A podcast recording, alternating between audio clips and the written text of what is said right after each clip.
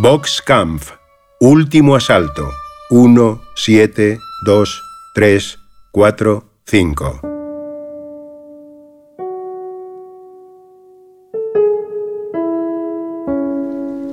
Cuando Noah cuenta el reencuentro con sus padres, todos nos quedamos en silencio en el hotel.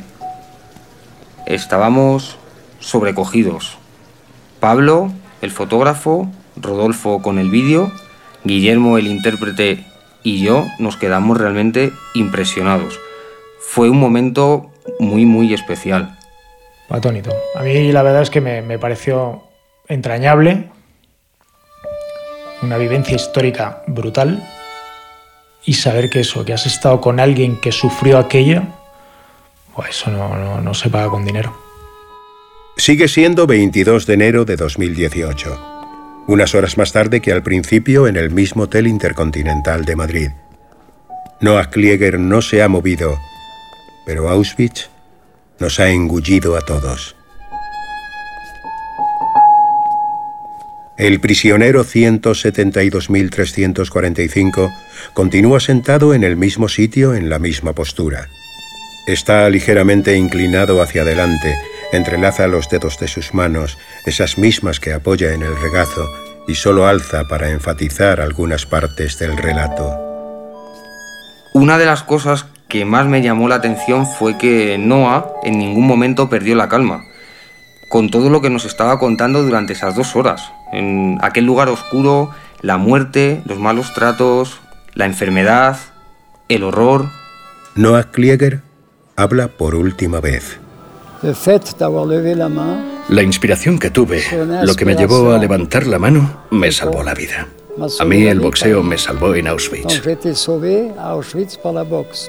Me han preguntado muchas veces si alguna vez he vuelto a boxear después de la liberación y la respuesta es no. No he vuelto a subir al ring. Para mí, la historia del boxeo se había terminado allí. Auschwitz, sin embargo, siempre vuelve. Y al preso 172.345 le quedaba un último asalto. Noah se calza los guantes durante la entrevista, negros, viejos, y algo gastados. Cubren su mano, pero dejan al aire el antebrazo. Al descubierto quedan los números 1, 7, 2, 3, 4, 5.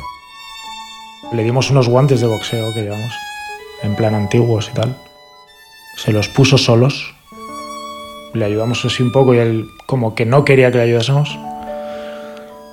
Posaba para las fotos con, con entereza, con, con fuerza.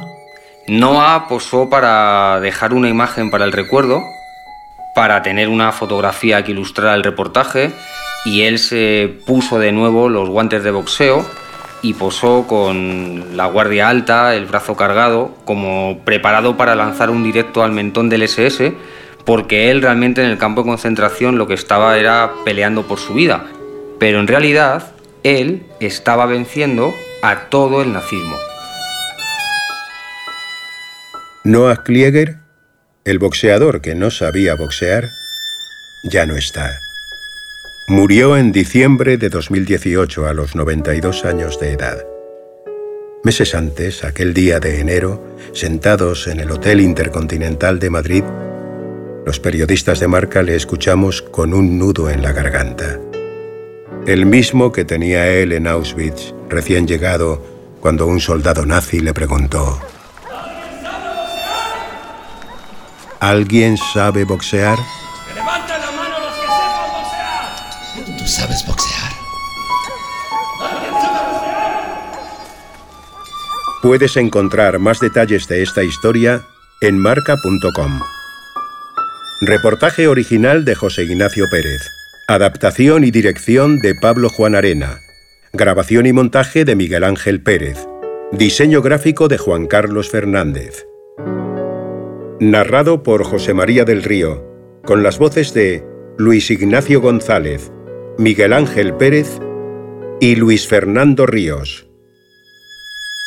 Camp es una producción de Cuonda para Marca. En homenaje a todos aquellos mujeres y hombres que a lo largo de la historia y en situaciones extremas encontraron en el deporte una vía de escape hacia la libertad, la justicia y la vida.